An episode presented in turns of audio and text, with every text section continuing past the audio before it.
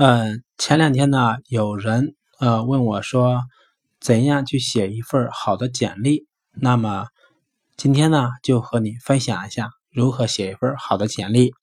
首先，我们要知道什么是简历。简历是通过意简言赅、清洁明了的方式来阐述你过往的经历里面是有足够的优势来胜任这份工作的一个载体。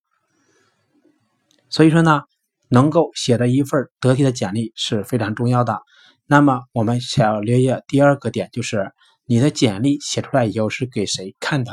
一般来说，对于大学生求职或者对于其他一些人求职，简历是给 HR 和面试官。面试官一般是部门的用人部门的一些 leader 或者一些资深的人员。首先呢，对于面试官来说，他。几乎是不是专业的技术人员是吧？那么他看简历是有一个标准的模板去匹配的。比如说，用人部门给了他一个一二三要求，那么他在看简历的时候就会去匹配这一二三是否有，有就过，没有就 pass。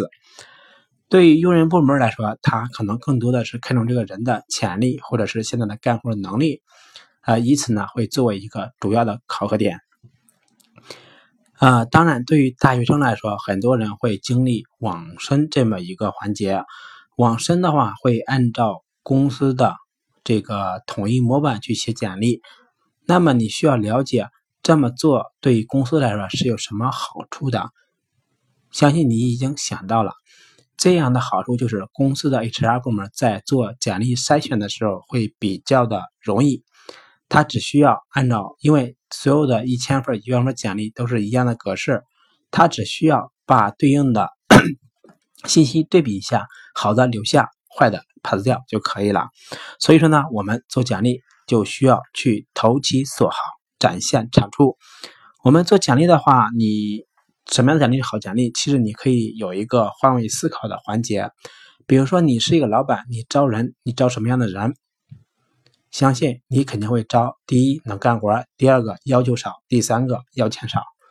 同样的道理，当你作为一个求职者去求职的时候，你要知道对方也是这么想的。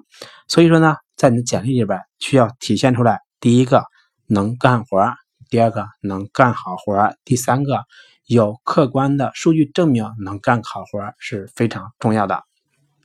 OK，那么这些呢，对于我们大学生来说，可能。体现起来会比较难，那么我们可以通过这几个方法来组织你是有优势、能干活、能干好活，客观证明你能干好活的。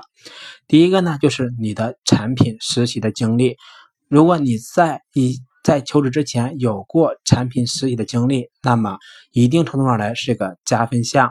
但你需要注意的是，你的产品实习经历应该具有以下几个特点：第一个，实习的时间是比较长的，比如说你的实习经历只有一个月、两个月，那就不要写了，是没有什么价值的。但是你实习了半年、一年、一年半。它就非常有价值的。如果这一次时间，而且是在一个公司的同一个部门去做，那是非常非常有价值的，因为你就相当于已经有了一年半的工作经验。啊，但是呢，不是所有人都这么有幸运的，是吧？我们即使找到了实习的话，也会说有大公司、小公司，有核心项目、有边缘项目这么一些区分。呃，当然，我们这就说到一个马后炮的事情，我们在找。产品经理实习的时候，应该重点考虑的是：第一个找大公司，第二个找大公司的核心部门。呃，什么叫大公司呢？比如说腾讯、百度、阿里巴巴都是大公司。什么叫核心部门呢？比如说百度的搜索，阿里巴巴的淘宝、天猫，以及腾讯的 QQ、微信，这些都是核心部门。当然，核心部门不止这几个啊，只是举例子说明的。呃。再一个呢，就是说我们 有些人是没有机会去实习的，那怎么办呢？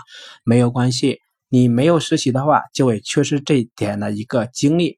但是呢，你可以通过你的一些课外的行动来证明，比如说你课外创过业，是吧？那你可以用数字量化出来，你的创业成绩是有高含金量的。什么叫高含金量呢？就是你可以用数字来证明你的这件事情是有价值的。呃，比如说你这个产品的知名度、用户数量，以及你的产品的交易额等等，都是一些客观数字来证明的。此外呢，如果我们的成绩不错，比如说是班级里边的前五名或者是第一名，那是值得写上去的。另外，我们的学校不错，当然你学校错不错都是要写的啊。人家学校很好的话，也是要去写出来的。呃，同时呢。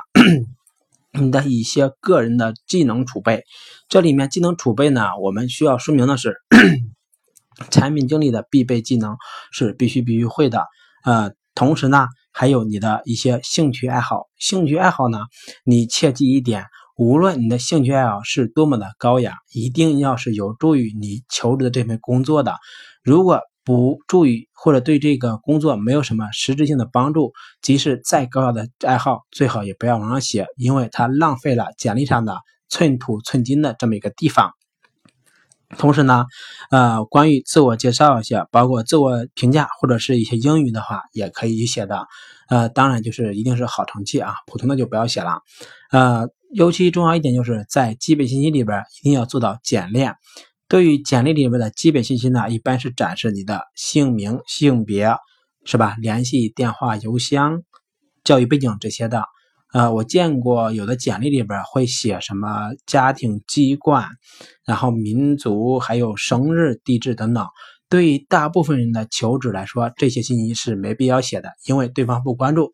就好比一个员工在公司上班，一个月给你开多少钱，取决于你的这个职位，他的职责值多少钱，而不是不会取决于说你住的地方离公司是十分钟还是说是三个小时，这个不是公司给你付钱的原因或者理由。总而言之呢，就是说。我们的简历里面应该把我们经历过的具有含金量的经历，把它给列出来，并且往前面列。另外呢，就是我们的一些知名的奖励，或者是一些突出的成绩，都是要列出来的。那些不知名的或者普普通通的就不要列了。啊，当然这些信息呢，去组成你的简历之后，需要切记一点，就是简历不需要做的多么的花哨，简洁明了、得体大方、整齐是基本的原则。啊，这些之后呢，你的简历去做网申，一般来说成功率是比较高的。那么网申通过之后呢，你就争取到了一个面试的机会，接下来就需要你和面试官进行一个产生良好的。共鸣，以获得进一步的交流机会。今天呢，就是简单介绍了一下关于简历的写法一些情况，希望对你求职去写一份好的简历有所帮助。